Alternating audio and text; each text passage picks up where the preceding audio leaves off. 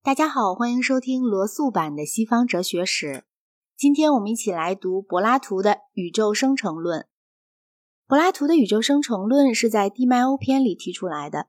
这篇对话被西塞罗译成了拉丁文，后来就成为西方中世纪唯一的一篇为人所知的对话。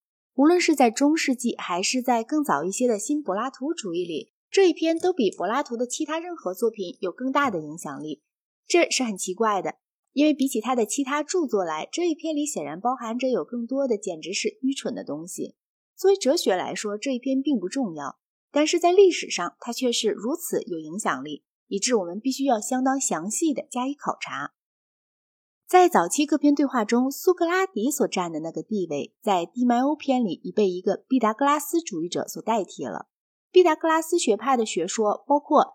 以数解释世界的观点在内，大体上也被柏拉图所采用了。这篇对话一开头是《国家篇》前五卷的提要，然后是关于大西岛的神话。据说这是在赫丘利氏之柱以外的一个岛，比利比亚和亚细亚加在一起还要大。随后，这位毕达哥拉斯派的天文学家蒂迈欧就进行讲述世界的历史，直气创造人类为止。他所说的大致如下：凡是不变的。都被理智和理性所认知，凡是变的都被意见所认知。世界既然是可感的，所以就不能是永恒的，而一定是被神所创造出来的。而且神既是善的，所以他就按照永恒的模型来创造世界。他既然不嫉妒，所以他就愿意使万物尽可能的像他自己。神愿望一切事物都应该是尽可能的好，而没有坏。看到了整个的可见界并不是静止的，而是处于一种不规则的和无秩序的运动之中。于是神就从无秩序之中造出秩序来。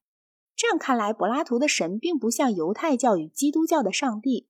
柏拉图的神不是从无物之中创造出来世界，而只是把预先存在着的质料重新加以安排。神把理智放在灵魂里，又把灵魂放在身体里。他把整个的世界造成一个既有灵魂又有理智的活物，仅只有一个世界，而不是像苏格拉底以前各家所说的那样，有着许多的世界。不可能有两个以上的世界，因为世界是被创造出来的一个模本，而且是被设计的尽可能的符合于为神所理解的那个永恒的原本的世界的全体是一个看得见的动物，它里面包含着一切其他的动物。它是一个球，因为像要比不像更好，而只有球才是处处都相像的。它是旋转的，因为圆的运动是最完美的。既然旋转是它的唯一运动，所以它不需要有手或者脚。火、气、水、土四种元素，每一种都显然各为一个数目所代表，而构成连比例。也就是说。火比气等于气比水等于水比土。神用所有的元素创造了世界，因此它是完美的，而不会有衰老或疾病。它是由于比例而成为和谐的，这就使它具有友谊的精神，并且因此是不可解体的，除非是神使它解体。神先创造了灵魂，然后创造了身体。灵魂是由不可分、不可变的东西与可分、可变的东西所合成的。它是第三类的与中间性的一种本质。随后就是一段毕达哥拉斯关于行星的解说，并引到了一种关于时间起源的解释。当创造主和父看到被他所创造的生物以及被创造出来的永恒的神的影像在运动着、在生活着的时候，他感到喜悦。他满怀喜悦的决心使模本格外的要像原本。既然原本是永恒的。他就力图使宇宙也尽可能的永恒。然而，理想的生命的性质是永远不朽的，但要把这种属性完美无缺的赋予一个生物，却又是不可能的。于是，他就决心使永恒具有一种运动者的影像。当他给天上安排了秩序以后，他便使这种影像既然是永恒的，但又依数目而运动，而永恒本身则始终为一。这种影像我们就称为时间。在此以前，既没有日，也没有夜。关于永恒的本质，我们绝不能说它过去存在或者将来存在，唯有说它现在存在才是正确的。但这就蕴含着说，运动者的永恒的影像过去存在，而且将来存在的这种说法乃是正确的。时间和天体是在同一瞬间出现的。神造出了太阳，从而动物才能学习算学。若是没有日与夜的相继，可以设想我们是不会想到树木的。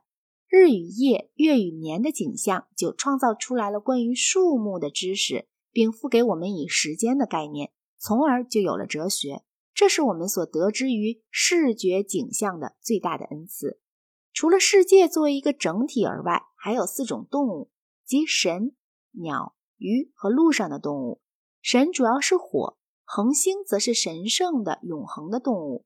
创造主告诉众神说，他可以毁灭他们，但是他不会这样做。在他创造出来了不朽的与神圣的部分之后，他就让众神去创造其他一切动物的可朽的部分。这或许也像柏拉图其他各段有关神的说法一样，是不能看得太认真的。蒂迈欧一开头就说他只是在寻求概然性，而不能有把握。有许多细节显然都只是想象，并不意味着真是那样。蒂迈欧说，创造主为每一个星体都创造了一个灵魂，灵魂有感觉、爱情、恐惧和愤怒。如果他们克服了这些，他们就能正直的生活；否则就不能。一个人如果一生良好，死后他就到他的那座星里面永远幸福的生活下去；但是如果他一生恶劣，他就会在来生变成女人。如果他继续作恶，他就会变成畜生，并将继续不断的经历轮回，直到理性最后占了上风为止。神把某些灵魂放在地上，某些灵魂放在月亮上，某些放在其他的行星上和星座上，而让众神去塑造他们的身体。因有两种，一种因是理智的，一种因是被别的因所推动，而不得不再去推动别的。前一种富有心灵，而且是美好的事物的制造者，而后一种则产生无秩序、无计划的偶然作用。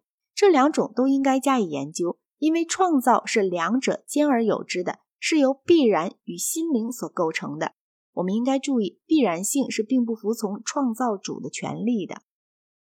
蒂迈欧于是就进而探讨必然性所起的作用：土、气、火和水。都不是最初的原理或字母或元素，它们甚至于也不是音节或者最初的合成物。例如，火不应该叫做这，而应该叫做这样。那就是说，它并不是一种实质，而无宁只是实质的一种状态。在这里就出现了一个问题：可理解的本质是否仅仅是名字呢？他告诉我们说。答案就要看心灵和真正的意见是不是同一个东西。如果它不是，那么知识就必定是关于本质的知识。因此，本质就绝不能仅仅是名字而已。然而，心灵与意见当然是不同的，因为前者是由教导所培植起来的，而后者则是由说服所培植起来的。前者伴随着真正的理性，而后者则否。人人都享有真正的意见，但心灵却只是神与很少数人的属性。这就引到了一种颇为奇怪的空间理论，即把空间看成是介乎本质世界与流变的可感的事物的世界两者中间的某种东西。有一种存在是永远同样的，它既不是被创造的，也不可毁灭。他永远不从外部接受任何东西到他自己的里面来，他自己也永远不到任何其他东西里面去。他是为任何感官所看不见的、所察觉不到的，唯有理智才有资格思索它。和他名字相同并与他相似的，还有另外一种性质，那是被感官所知觉的、被创造出来的，永远在运动着，在一定的位置变化，又从一定的位置消失。而它只能被意见和感官所领悟。还有第三种性质，那就是空间，它是永恒的、不容毁灭的，并且为一切被创造的事物提供了一个住所。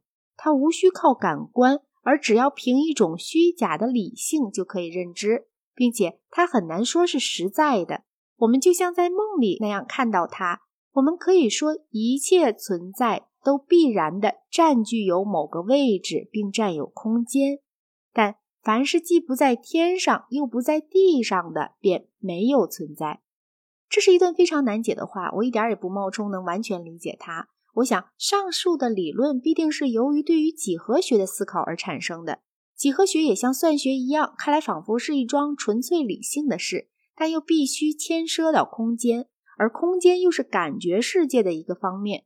一般来说，以后世的哲学家来做类比，总归是想象的事。但我想，康德一定会很喜欢这种关于空间的观点。这种观点非常近似于康德自己的观点。